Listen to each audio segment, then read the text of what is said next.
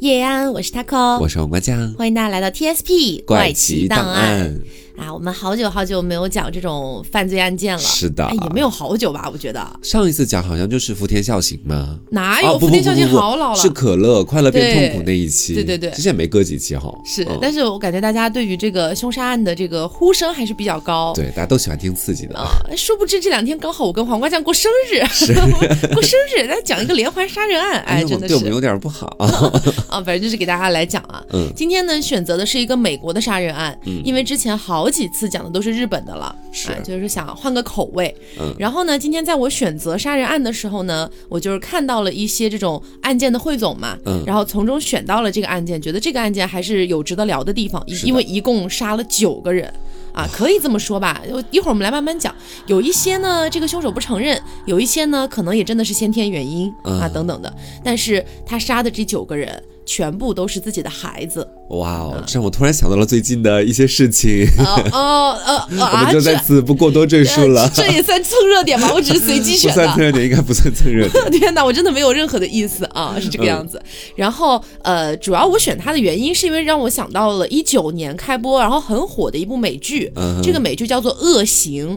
它的英文的原名叫做《The Act》，嗯，然后呢，这部剧呃讲述了，其实简单来讲哈，就是一个母亲，她把自己的女儿伪装成有很多很多严重的疾病，啊，然后去骗取社会的福利和救济，啊，然后呢，全方位的监控自己女儿的方方面面，啊，就她女儿明明是一个很健康的一个孩子，一点问题都没有，是，然后她要说她弱视，就是视力不好，嗯，然后说嗯她呼吸有问题，然后说她不能够行走，其实全部都没有问题，她只是想通。通过自己的孩子来赚取一些福利吧。是，然后这件事情本身是有原型的。嗯，然后呢，我们就觉得说，这个母亲应该是患有一个疾病，这个疾病叫做 MSBP，这是一种心理层面的疾病了。什么病？那。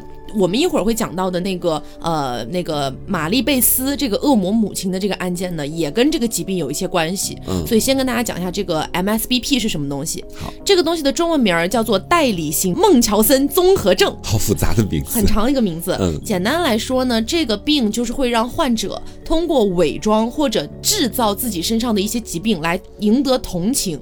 啊，那么我们刚刚不是说它是代理型的孟乔森综合症嘛？嗯，就是孟乔森综合症是通过伪装自己啊，就自己有多惨。哎，对对对，然后代理型呢是另外一种。代理型孟乔森综合症，妈，这个名字可真难念。嗯啊，或者说还有一些别的名字，他们的定义呢是通过照顾别人啊，让别人去伪装有一些身心疾病，然后来以此对自己获得一个心理上的满足。那你这个前面刚刚讲的那个母亲，应该就是代理孟乔森综合症。没错没错啊，这个东西叫做 MSBP。然后呢，我们来说一下这个病是怎么来的。这个病来的也是我觉得挺搞笑的，说是十八世纪的时候，德国有一个男爵，他叫做孟。乔森 啊，这么来的。然后呢，他在十八世纪那个时候呢，就总是用装病的一个方式来吸引别人的注意。哎呀，装的那是特别像，就是哎呀，啊，我今天头好 痛，哎呀，哎，好痛，不行了，不行了啊，不行了，不行了，大概就这种感觉，装的特别像。所以说，一度呢，很多人都觉得这个孟乔森是真的身体很不好啊，但实际上是完全没有问题的。所以到了一八五一年呢，有一篇发表在《柳叶刀》上面的文章，嗯啊，第一次用孟乔森综合症这个名字来命名了这种症状，啊，然后同时呢，把这个代理型的孟乔森综合症，也就是我们提到的 MSBP，也取得了一个定义，啊，并且呢，也有了一些医疗介入的手段。讲简单点来说，孟乔森综合症就是让别人觉得我有病，然后呢，别人就会给我多点的关注。嗯，然后代理型的就是我让我的孩子呀或者其他人有病，以此来谋取福利。没错，是这个样子的。所以说，不管是我们刚刚讲那个恶行里面的那个母亲，还是说一会儿我们会讲到的这个玛丽贝斯，他们其实都应该来说是有这个 MSBP 这个问题的啊。其实多多少少还有一点那种表演型人格的感觉。嗯嗯，一会儿我们会慢慢讲到哈。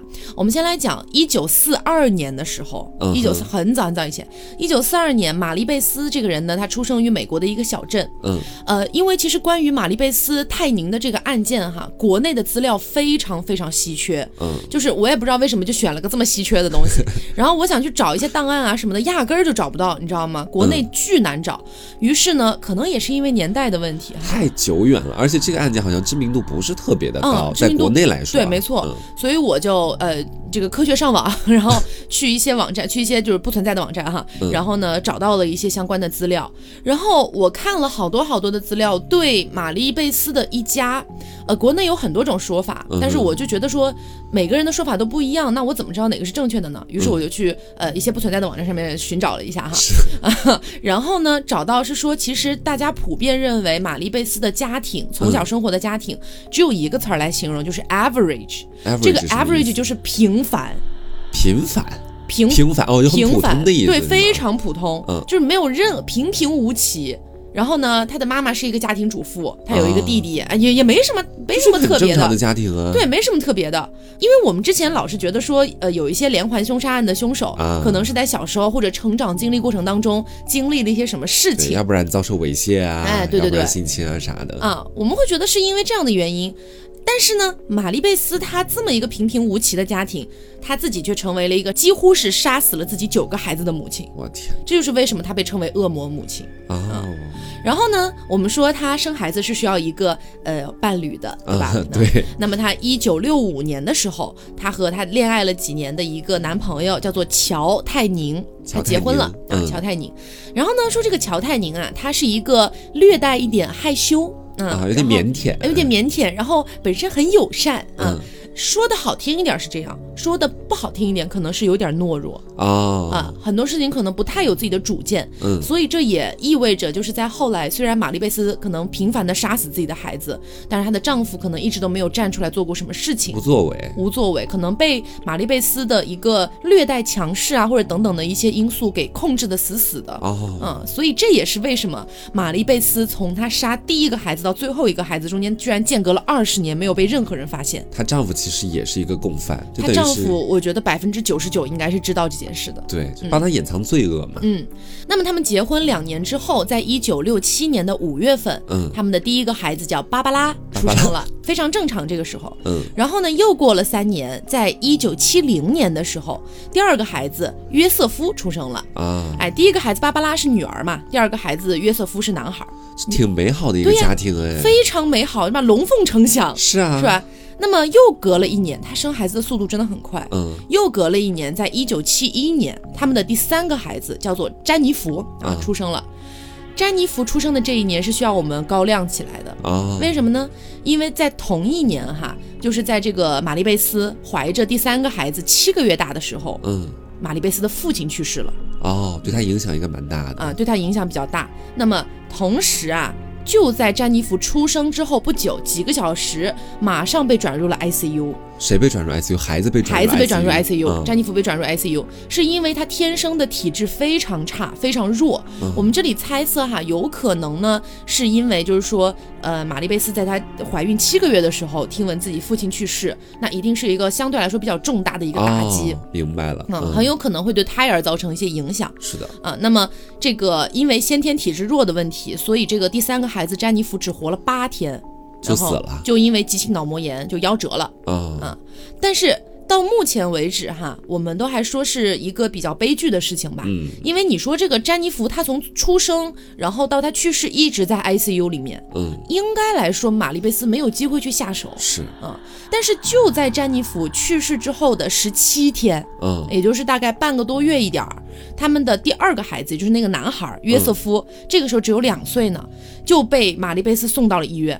送到了急救室，嗯，送到急救室呢，哎呀，状态非常不好，整个人呼吸啊都快呼吸不上来了那种，嗯，那这个时候呢，医生就拼命抢救啊，啊，抢救是抢救过来了，但是呢，就说好像也在他身上发现不了什么问题，嗯，就是比如说你说小孩子这样子，嗯，要么是因为先天疾病啊，要么是最近有什么东西感染啦，都没有，都没有，什么问题都没有，就说那那这样吧，住院观察一段时间吧，嗯，住院观察一段时间也没有什么问题。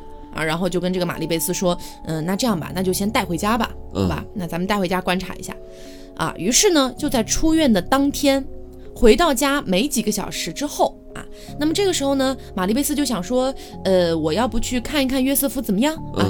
据玛丽贝斯自己的口供是说，当时他把自己的儿子带回家，就跟儿子说，那你躺在床上休息一下吧，嗯，呃，你睡一觉，妈妈一会儿来看你。几个小时之后呢，当他去看的时候，发现这个孩子已经脸色发青了。嗯，于是呢，又紧急的把他送到了医院。但是送到医院之后，其实当场就已经宣布死亡了。啊，嗯，那当时医生写的一个死因呢是癫痫发作导致窒息。是这么一个原因，但是呢，并没有进行尸检。其实这也并不一定是百分之百的死因。嗯，然后没有进行尸检就被送进了停尸房。为什么没有进行尸检呢？是因为呃，在当时的一个法律规定里面，就是说像这样的一个死亡，好像又没有包含说他杀的一个可能性。嗯，所以说呃，除非是家属要求才会进行尸检。是，那他们并没有要求。约瑟夫其实就是说一开始先送到医院，发现没啥问题。嗯，然后呢，他的妈妈把他带回家。然后没一段时间之后，他再到医院就已经宣布死亡了。嗯，是的，哦，有点蹊跷，其实。所以这个事儿其实大家都觉得很蹊跷。对呀。但是这就分为好几派了，因为其实到后来，玛丽贝斯即便是被捕了，他也从来没有承认过他杀死了约瑟夫和芭芭拉。哦。从来都没有承认过。呃，所以说这件事儿我们只能说有一个问号在这儿。但是呢，到目前为止啊，相当于玛丽贝斯在六个月之内，他失去了三个亲人。啊，他的父亲，父亲啊，然后他的第二个儿子，嗯，约瑟夫，还有他的第三个女儿，嗯，七天就死了的啊，八天，八天就死了的，嗯，对。那么这个时候呢，他肯定自己也沉浸在一个悲伤当中嘛，是吧？按理来说哈，嗯，那所有他的一些朋友啊、亲人啊，都觉得哎呀，好惨啊，是呀，半年之内遭受到如此之多的一个重创，于是呢，全部过来，哎，就是想安慰他，哎，对吧？这个样子。但是呢，据玛丽贝斯的朋友们观察啊。玛丽贝斯呢，看起来也还呃，算是有一点点悲伤的情绪吧。嗯。但是他们说啊，玛丽贝斯好像很享受，享受什么呢？享受于这种巨大的悲剧带来的轰动和关注。哦。我今天一直在怀疑，是说是不是一开始就把他的第二个儿子，嗯，约瑟夫带到医院去检查出来没什么病的时候，嗯，我就以为是他的那个病发作了，他的那个想要让别人觉得说啊自己的儿子有有一定疾病，然后得到关注度。那我现在听你这么一说，我觉得是从你刚刚所说到的，在半年内他失去了三个亲人，大家一起来安慰他这个事情之后。我觉得他才开始享受到那种关注度带来的快感。没错，所以说关于到底约瑟夫和芭芭拉是到底是怎么死的，因为我们前面也讲了嘛，他距离他被捕其实已经过去了二十年了。是的。所以在二十年之后，你再要对约瑟夫和芭芭拉的死去取证，是一个非常难的事情了。嗯。所以大家只能猜测。那么猜测就分为两派，就是你刚刚说的两派。嗯。一派觉得可能是在这个呃安慰的过程当中，他产生了这种心理。嗯。也有一些人说是在詹妮弗死之后，他就已经产生了这种。种心理哦，说不清楚，没办法，没办法去考证了。那么，但是呢，后来有一个纽约的高级检察官在他的报告里面写到啊，玛丽贝斯这个时候，就是在他失去了三个亲人之后啊，被大家安慰的这个时候，他的生活目的就好像已经全部变成了各种的被关注啊。然后遇到各种大惊小怪的事情，就要赶紧博得别人关注的这样的一个情绪。嗯，那么据他观察和大家的一个集中推论，啊，集中推论，集中推论，推论出的一个结果呢，就是起码在大家来安慰玛丽贝斯的这个时候，他就肯定已经出现了 MSBP 的这个问题。是的。那还有一些证据也证明呢，玛丽贝斯其实从心里面很讨厌小孩子，即便这个小孩子是他自己生的。啊。为什么呢？说是这个玛丽贝森的丈夫，这个乔泰宁，说这个人啊。他其实很爱自己的孩子啊，也很包容他们，很喜欢。但是呢，你要知道，毕竟像那个年代，包括其实即便是现在啦，有很多的家庭都是女人在承担照顾小孩这个任务的。是的。所以说，玛丽贝斯心里面其实一直很讨厌给孩子像换尿布啊啊，他不喜欢这些工作，然后什么整理玩具啊，就那种琐事，非常讨厌。那么后来呢？约瑟夫死了之后不到六个星期，嗯，也就是说不到两个月，那玛丽贝斯就把他这个时候唯一剩下的一个孩子，嗯，当时只有四岁的芭芭拉，又送进了急救室。干嘛呢？这次是就跟医生说，哎呀，医生啊，这个芭芭拉在家，她出现了抽搐的情况。嗯，那医生一听抽搐有点严重啊，听起来就觉得说，那要不留院观察一下，还是观察一下？那没办法呀，你查不出来什么问题。嗯，但这个时候玛丽贝斯话锋一转啊，说，呃，我觉得如果要住院的话，可能孩子会不会觉得太可怕了，太吓人了？要不直接带回去？啊，我就带他回家吧，反正坚持要带他回家，说要给他一种安全感。嗯，那么带回家之后不到四个小时。玛丽贝斯又带着芭芭拉冲进了急救室，芭芭拉当时在他怀里昏迷不醒，然后呢，把芭芭拉放置到这个急救室的床上之后不久，马上就去世了。哇！那医生当时也没有办法给出一些什么合理的死亡原因。嗯。但其实当时医生也对这个玛丽贝斯产生了一些怀疑的。对。就说你你这个对吧？距离你上一个孩子去世其实真的没有过去太久啊，两个月不到，一个多月的时间，又同样的完全是一样的操作，又来一次。但是你没有任何证据。嗯，你医生你不可能说我去你家调查一下，这不行的。嗯，对你不能说，因为其实大家可能有的时候看美剧哈，会看到像梁医那种，他可能发现一个事情有蹊跷，他就会真的是医生自己还要开着车去到他家里面去调查什么的。调查情况不一定真的能出现这样的一些，可能没有那么多时间。而且这个怀疑其实他是理所应当的，因为前面约瑟夫的死和后面的芭芭拉的死。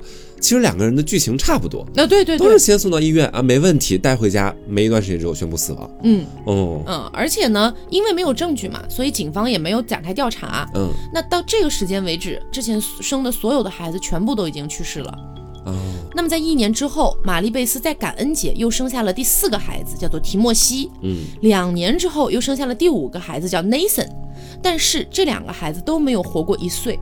就死了啊，就还没有满周岁就死了。嗯，因为呢，当时也找不到任何的他杀的一些痕迹，所以当时就被认定为是婴儿猝死综合症。啊，这是什么病？啊这个症呢，它的一个简称叫 SIDS。嗯，这个症也称为摇篮死亡。我们来稍微仔细的说一下这个病症，嗯因为这个病症呢，我觉得是一定程度上，呃，打引号的帮助了玛丽贝斯。呃，逃过了很多的，对对对，脱罪了。那这个 SIDS 也就是婴儿猝死综合症，它是指外表似乎完全健康的婴儿突然意外死亡。嗯，它是在一九六九年北美的西雅图召开的第二次国际 SIDS 会议上面定义下来的，定义为婴儿突然意外死亡。死后虽然尸检，但是没有办法去确定他致死的原因的，就称为 SIDS。然后婴儿猝死综合症呢是在两周到一岁之间，嗯，但是发病率呢基本上只为千分之一到千分之二。很小，那你说这么，其实相对来说真的挺小一个概率了。对，但是他的连续两个孩子都是被认定为 SIDS，然后它的分布是全球性的，一般来说是以半夜到凌晨的发病为居多，嗯。然后几乎是所有的婴儿猝死综合症的死亡发生都是在婴儿睡眠当中。啊，是这样的一个感觉。那么呢，到了一九七八年，玛丽贝斯又怀孕了。嗯，而且同时怀孕的那一年，他们还领养了一个孩子。我的天哪！啊，疯了！我觉得疯了，真的疯了。这个孩子被领养的孩子叫做迈克尔。嗯，然后领养了迈克尔之后，没有几个月，她不是怀了孕嘛，生下来的那个孩子叫做玛丽。嗯，但是呢，到了一九七九年，玛丽贝斯等于说是故技重施，又是那一套，带去医院又带回来，然后又带过去又死了。啊，这样的一个操作，把自己当年亲生的那个孩子玛丽，嗯，啊，给弄死了，死于一九七九年的二月份，嗯，又是以 SIDS 结束，又是以那个婴儿的那个综合症，对，猝死综合症，相当于连续三个孩子死因全部都是 SIDS，这不可能啊！我们今天说的那个概率就千分之几，他这也太容易让人让人引起怀疑了。对，而且最可怕的是，玛丽不是死于二月份吗？嗯，在同一年的冬天。又出生了一个孩子，哇！你说是不是不断的生，不断的在杀？我觉得第七个孩子叫乔纳森，嗯，乔纳森仅仅活了三个多月，三个多月之后，乔纳森也死了。那乔纳森死之后不到一年的时间，迈克尔就是那个领养的那个孩子，嗯，也被带到医院，也死了。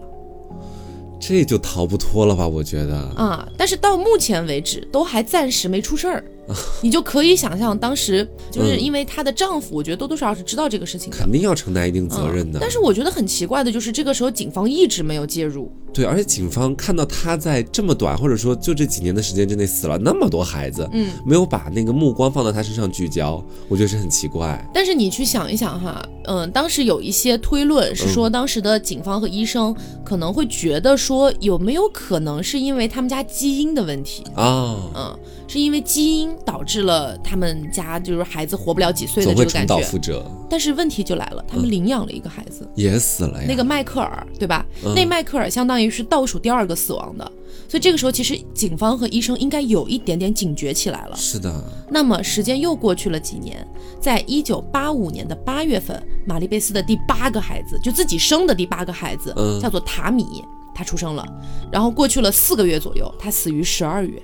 啊，那么这一次哈，这一次终于是引起重视了，因为在迈克尔死的时候，其实大家应该就已经有警觉了嘛，对呀，比如说肯定不是因为基因的问题了，从领养那个孩子开始，对，嗯，那么这一次呢，玛丽贝斯的一个朋友去探望玛丽贝斯一家，但是去的时候发现，你知道多可怕？嗯，去的时候发现，因为孩子其实刚死嘛，但去的时候发现他们一家人其实也就是她跟她老公，嗯，坐在那儿吃早饭，跟什么事儿没发生一样。啊，就是已经麻木了对这件事情。然后呢，这一次塔米就是第八个孩子，塔米死了之后，终于引起了警方的调查了。嗯，然后他们开始调查起了塔米的死，但是调查下来发现最可怕、最可怕的一件事情是，所有的孩子除了那个詹妮弗，嗯，詹妮弗不是在医院就 ICU 住了八天嘛？是。除了詹妮弗以外，每一个孩子夭折的时候，在场的只有玛丽贝斯一个人。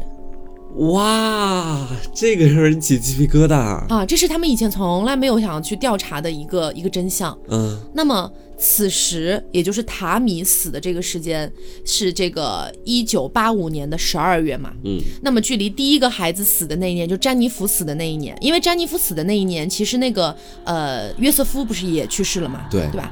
那距离那个时间其实已经过去了差不多二十年了。二十年，杀了大概九个孩子。对，你说是二十年过去了，是吧？那也没有办法说对以前的一些这个每一个孩子都去进行调查，很难。于是呢，警方就只能对玛丽贝斯去进行一个施压，然后去质问。嗯。然后呢，玛丽贝斯终于在警方的一个强压的一个状态下，终于承认我用枕头捂死了塔米。嗯。那么警方就说：“好，你都认都认塔米了，你认不认其他的一些孩子？”嗯。他说：“我指认我杀了提莫西和 Nathan，就是那两个没都没有活过满周岁的，嗯啊，就接连死亡的，被认定为 SIDS 的那两个孩子。但是他从来不承认杀过别的孩子，他就说别的孩子都是嗯他自己的就就这个身体的一些问题，嗯，但我只杀了这两个。然后警方就问你为什么要这样做呢？嗯，你你你图对你图什么呢？天天杀自己孩子。嗯，他说的这个原因我觉得非常的诡异。他说。”因为我不是一个好母亲，啊，所以他们不应该活着，有点像是给自己开罪那种意思，你知道吗？嗯，他的意思是我不是一个好母亲，我没有办法好好照顾他，我不会让他好好成长，所以我要杀了他。这这这，那你生他干嘛呢？对呀，对吧？那么。最终呢也没有办法，因为取证只能取到塔米的这个证据，嗯，所以警方只针对塔米的这个谋杀案对玛丽贝斯提起了诉讼。那么到了一九八七年的七月份，玛丽贝斯被指控了二级谋杀，最终是被判处了终身监禁，至今还活着，啊，还在监狱里面关着。所以这其实整个就是一个因为那个 MSBP 啊，代理型孟乔森综合症，嗯，这样的一个问题，加上表演性人格，对。和就是那种，我其实说真的，表演性人格，其实我不知道听众里有没有哈，但是我其实是遇到过一个的。嗯，我之前在凹凸也跟大家分享过这个事情，我觉得特别可怕。嗯，就如果说你身边有表演型综合症的人哈，你可能一开始察觉不到，你知道吗？是的。最可怕的就是他会跟你编造很多很多的故事。嗯，他会跟你说，嗯，自己的家人在某个国家遇到了什么什么事情，然后自己又遇到了一个什么样什么样的事情。嗯，等到你有一天你幡然醒悟，你突然。觉得有事情有点不对的时候，你再去抽丝剥茧，就会发现这个人说的每一句话都是假的。天哪！其实我觉得他们最危险的地方就是在于，他们在说到自己这些经历的时候，其实讲到底，哎，你去说他伤害到别人了吗？好像也没有。嗯，他就是为了在别人脑海里编织出自己的一个新的人生，对，或者新的一些境遇。但是如果当事人，比如说我一开始认识他，他跟我讲这些，我可能不会多想。嗯，但当我逐渐发现他是表演型人格，逐渐往前复盘的时候，我觉得对每一个毛骨悚然。对，真的是毛骨悚然。对，真的很可怕。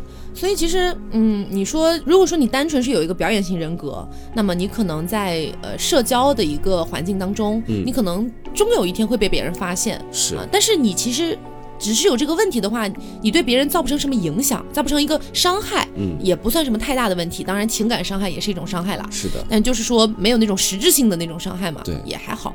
但是你像结合上了这个 MSBP，就会变得非常可怕了。它是代理型的，就是你让别人去产生生病获得关注度，然后你自己获得收益的地方。嗯，所以其实我觉得，嗯，不管是咱们国家还是国外吧，其实 MSBP 这个问题也不是说只有这个玛丽贝斯才有的。嗯，其实有很多的父母可能。都有点这个问题，有很多。啊，当然不是说全部哈，就是像有相当一部分。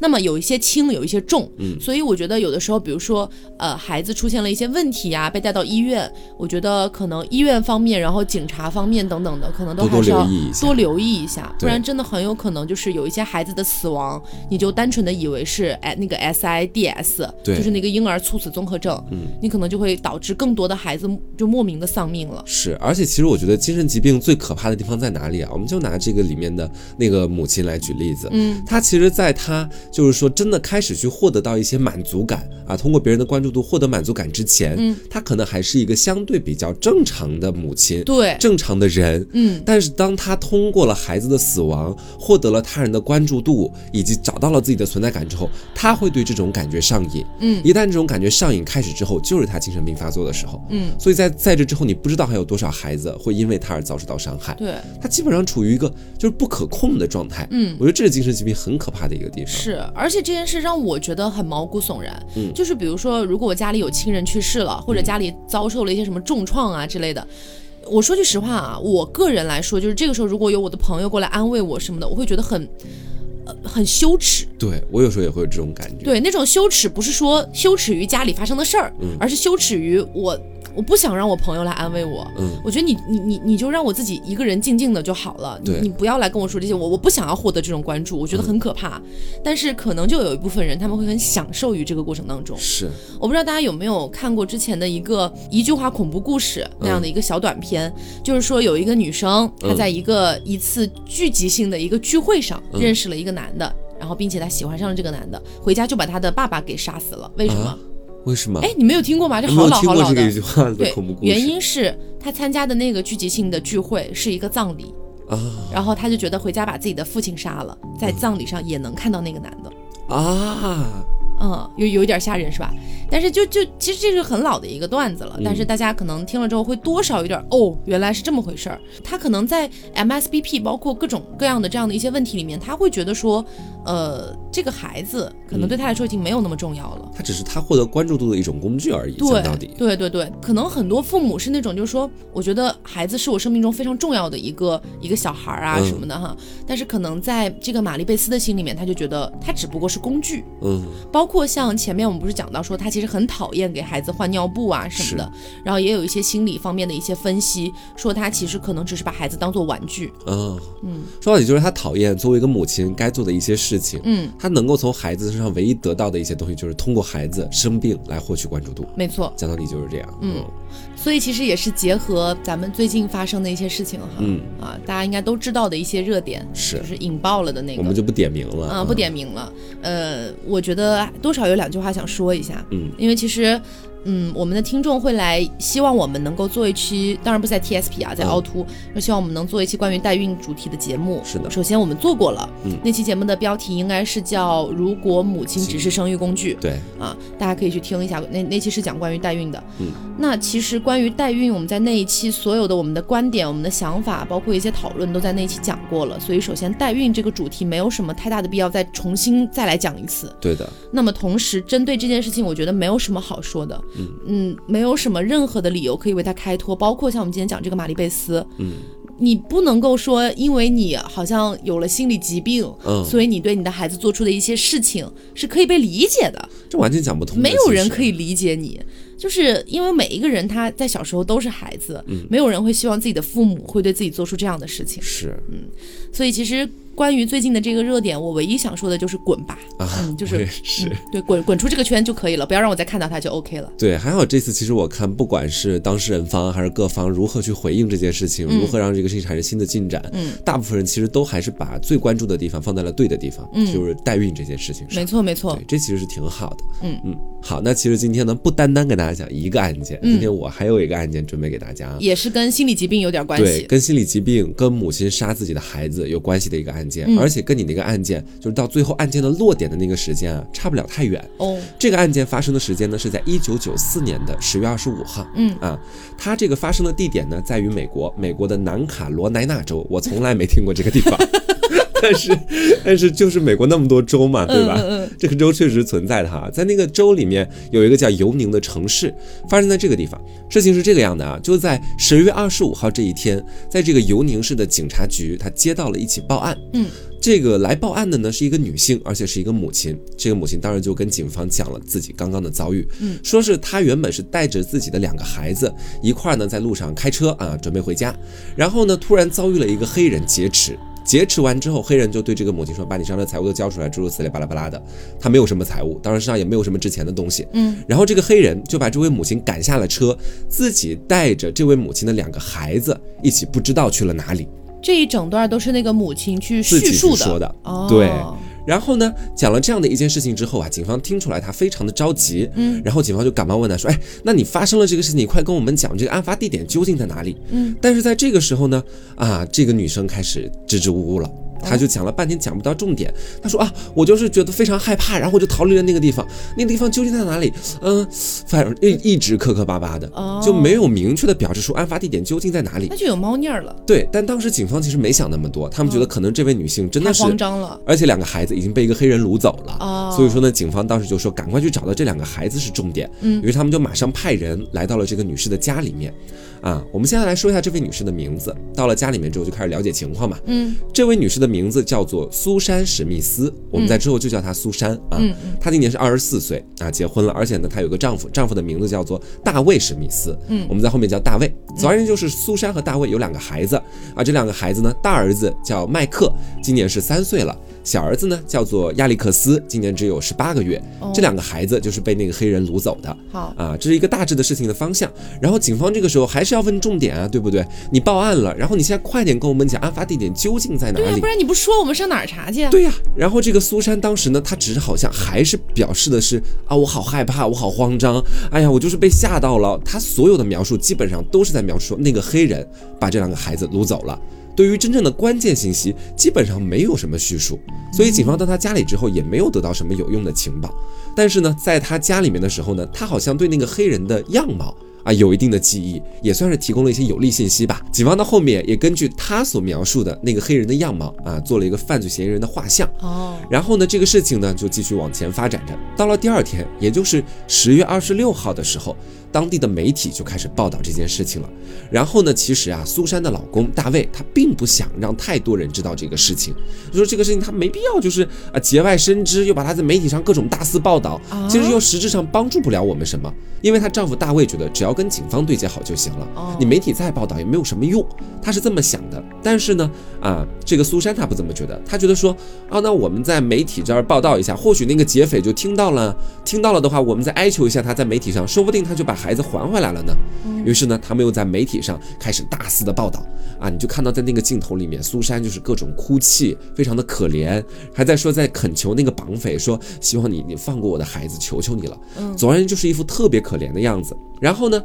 这个苏珊在电视机前是那么痛苦，那么无助啊，她的那个经历就遭到了大量人的关注，嗯啊，大量人也也都对她就表示说安慰，说一定可以找到的呀，你再等一等，不要太急。嗯，你有没有发现，为什么一定要去媒体报道？是不是也跟你刚刚所说的那个疾病有一定的关系？哦，她想让更多人来关注她，来同情她。对，因为她的丈夫一开始其实已经跟她在私下沟通说过了，说我们尽量不要报道，不要节外生枝，跟警方沟通就好了。她执意一定。要报道。而且还在大家面前演的那么可怜。我刚其实一开始没有太理解她丈夫为什么不想要报道，嗯，因为我觉得这个事情肯定是报道出去，有更多人去帮她留意啊，帮她去寻找，肯定是更好的。但是也有可能她，我在猜测哈，是，有可能是不是丈夫会觉得说，如果报道的太过了，会不会引起那个绑匪的一个不满，对，然后就撕票，直接撕票。他有他自己的考虑，总而言之。但是呢，这个苏珊她执意要报道，就弄得人有点怀疑是不是那个疾病了。其实，然后呢，就接着往下去说哈，我们说一切其实也。都还在有条不紊的进行着，还在进行着调查，各方各面的。但是呢，警方在调查这个案件的时候，总觉得有点莫名其妙。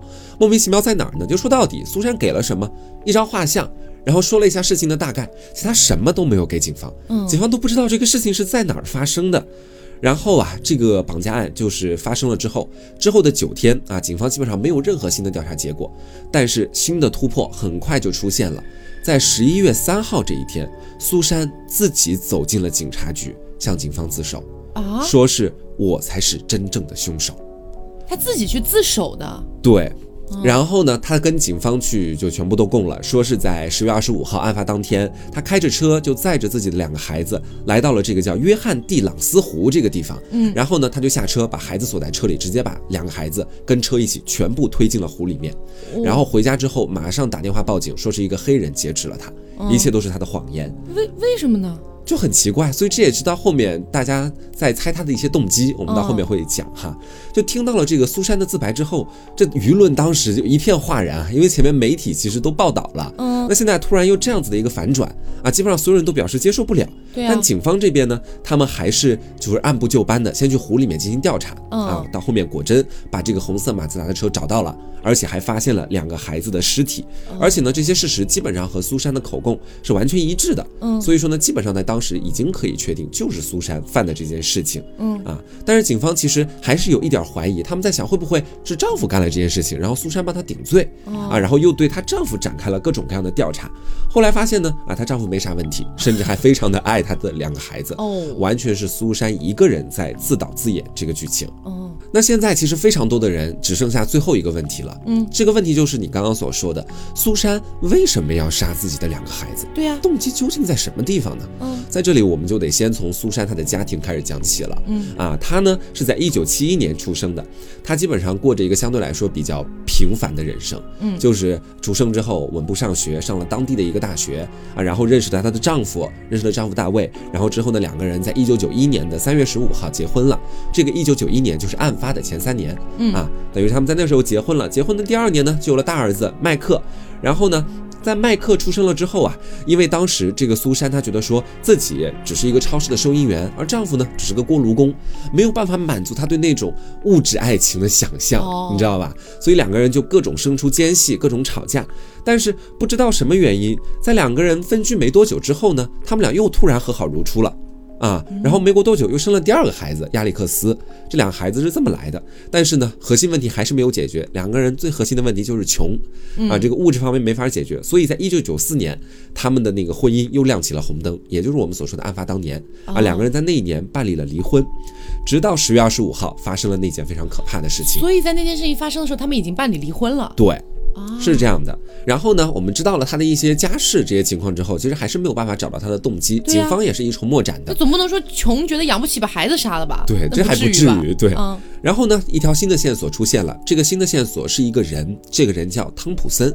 汤普森是什么人啊？他是在尤宁当地比较有名的一个富豪。嗯，有线索就显示说，在苏珊和丈夫感情出现危机的时候，这个苏珊她就跟汤普森在一起。但是两个人虽然是彼此相爱的，这个汤普森他非常的介意一件事情，就是苏珊的两个孩子。等一下啊，等一下啊，这个汤普森跟苏珊在一起的时候，苏珊离婚了吗？应该还没有离，这个没有具体的一个时间线。哎，但是说他们俩感情出现危机的时候在一起的。嗯，但是我前面也说了嘛，这汤普森就是介意这孩子的问题。嗯，这苏珊也没办法呀，俩孩子就在那儿，你怎么办呢？对不对？所以说到最后才成为了他的动机，就是把两个孩子淹死。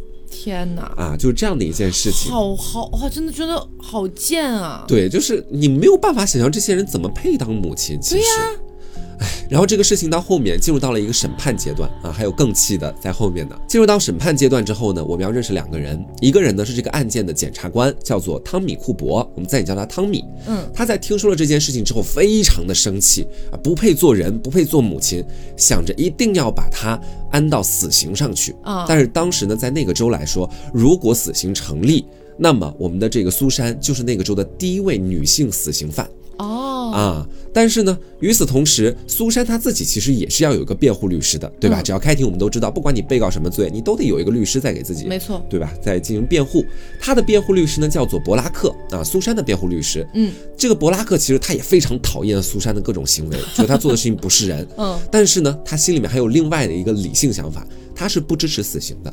哦，他觉得说，如果把苏珊判为死刑，其实是忤逆了自己心目当中的一个追求。嗯，所以他最终的目的并不是让苏珊无罪，而是给他判无期啊，只要不到死刑，只要不是死刑就行。对，但是呢，这个伯拉克固然有这样的一个，只要他不判死刑就行这个想法，但是如果按照正常的法律判决来讲，那么一定会是死刑。哦，这时候他很急，他说要赶快找点办法去帮助苏珊摆脱掉死刑。嗯，到最后发现从头到尾苏珊自己去自首的，同时把整个事件交代的基本上没有任何的。其他可以辩驳的地方，嗯，他就很苦恼，就私下约苏珊出来啊，等于是见了个面。他就跟苏珊去说啊，苏珊，你能不能告诉我你为什么这么做？虽然别人都觉得你是一个魔鬼，但是我并不这样觉得。你能告诉我吗？啊，这个时候他其实就是想，哦，谢的哦，对，去就想要知道苏珊更多的一些关于动机方面的信息了。嗯，然后苏珊当时就说，没有，其实我都已经交代清楚了，就是为了要跟这个汤普森在一起，把这个律师气死。对，这律师。当时就说：“那你想跟汤姆森在一起，那大卫呢？那大卫你难道就不爱你现在这个丈夫了吗？你们俩虽然现在已离婚了，但你对他也是有一定感情的吧？你们俩这个结晶，你就真的忍心把他这么杀掉吗？没有。那然后他他他的表达不是没有，他说我又爱我曾经的丈夫，又爱汤普森。哇，我想到那个何书桓，对我不是天底下唯一一个对两个女人动心的男人吧？他不是，还有一个女人跟他一样，就是苏珊。嗯啊，然后最后这博拉克给他整的没办法了。然后就跟他去说啊，说那我现在问你最后一个问题，如果你这个问题也没有什么回答的话，那么你真的要去见上帝了。嗯，他问的问题就是说，你告诉我，你以前是不是受过什么伤害？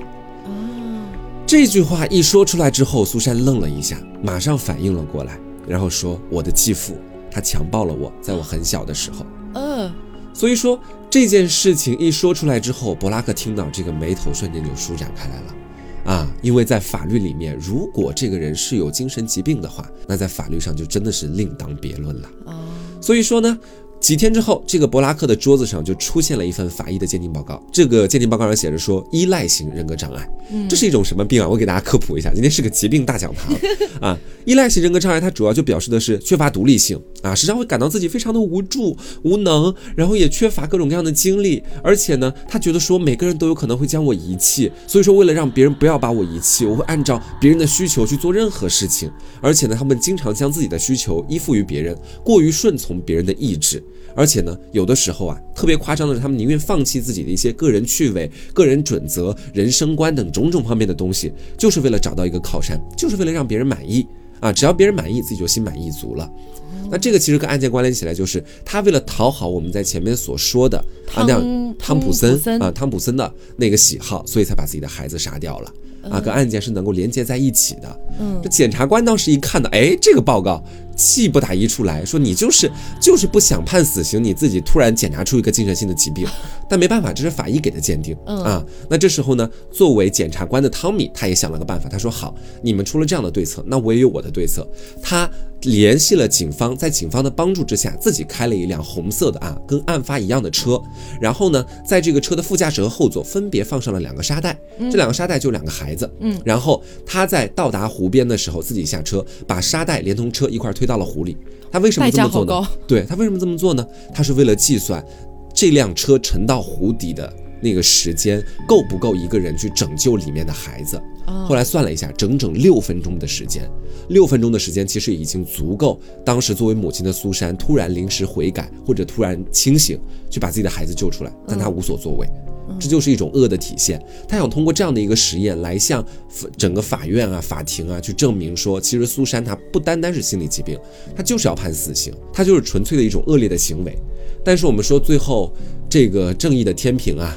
还是没有完完全全的偏向我们汤米的这一边，嗯。啊，最后这个的判决呢，还是维持了他有精神病的那个说法，因为没有办法，都已经给出了这样的一个诊断结果了，对，他已经是被认定为一个有精神疾病的人了，对，所以最后法院的判决呢，就是说终身监禁啊，但是三十年之后可以假释，也就是三十年之后还可以继续出来。嗯啊，然后呢，这个判决生效的时候，有一张图片，大家可以去查阅这个相关案件资料的时候，你们一定会看到，就是听到判决，包括是在前面很多次，苏珊都是带着一种诡异的微笑的。哦啊，这个微笑不知道是心里面得逞了，还是什么其他的意思。他可能多少也是沾点问题。我觉得他肯定是有问题的，不只是刚刚所说那个精神性的问题，也有你前面讲到的那个想博取关注度的问题。他肯定也有点 MSBP 的问题。对，哎。所以其实这两个案件都是跟母亲杀死自己孩子有关系的。嗯嗯，哎，其实说真的，我们今天做这一期之前，真的没有说想要去蹭热度啊，还真是一个就是碰巧了，刚好就两者能关联到一起了。对，呃，我觉得就以我个人来说啊，就是因为我。听闻过一些，就是比如说，不管是堕胎呀，还是因为在我们的日常生活里面，不太会发生那种真的是父母把自己孩子杀死的那种，在在生活当中哈，就跟你很临近的那种关系，不太有。但是也看到一些新闻啦，就是说，呃，杀子杀女啊这样的一些新闻。是。然后也包括就是，嗯，我们身边可能遇到过一些堕胎的一些事情。当然，我不是说不支持堕胎，堕胎肯定是它必须得是合法化的。嗯。但是我说的是那种，就是让自己意外怀孕，嗯啊，没有。做任何的措施，人傻或者说就不懂或者漠视生命这样的一个前提条件之下，嗯，然后去堕胎，我觉得是对孩子对自己也非常不负责任的一件事情。是。那可能说黄瓜酱他毕竟是一个男生，嗯，他作为一个男生的角度，他。嗯，一定程度上，他可能也能理解对孩子那种爱，但是他可能没有办法理解那种就是自己身上怀胎十月、怀胎十月的那种感触。对，所以虽然我也没有这种感触，但是我去幻想的话，我觉得我没有办法做出那一步，除非是我对这个孩子是真的一点爱意都没有。比如说，比如说我可能是被强迫的生下就怀怀的孕啊，或者什么的，那我就真的很难理解。像不管是我们前面讲的玛丽贝斯也好，还是说你说的苏珊也好。就是怎么能够对自己做到这样的事情，亲生的孩子去做出这样的事情，我觉得太可怕了。是，就是我觉得说固然就像前面所说，我体会不到就是母亲怀胎十月究竟什么感觉。嗯，所以我觉得归根到底，今天讲到的这两个女性的人物，其实就是自私啊。说到底就是自私。我这边的自私是为了能够嫁入一个富豪家里。啊，勉强说是为了爱情吧，嗯，而去做这样的一件事情，爱情和物质吧。对你那边是为了关注度，嗯，啊，为了因为自己的那个病症，所以说才去做了这样的一件事情。嗯，所以讲到底都是，绝大部分的母亲肯定都是很伟大的，嗯，但是也不排除里面有一些这样的人渣了。是的，嗯嗯。那也希望大家能够喜欢今天这期节目，我们之后也会再继续跟大家做一些关于杀人案件的一些事情。是啊，然后嘞，我们也不希望每一期都在做杀人案件，因为太累了。因为如果每一期都是杀人案件，我们先不谈资料的问题哈，嗯，我们就讲这个心理承受啊，你知道吗？自己都不行了，都得。对，就像之前做那些日本的很变态的杀人案，做完之后，我我们整个就是消沉好几个小时这种。是啊，所以大家希望大家能够理解一下哈。那我们今天节目就到这儿，那我是 taco，我是王家酱，那我们下周再见，拜拜拜。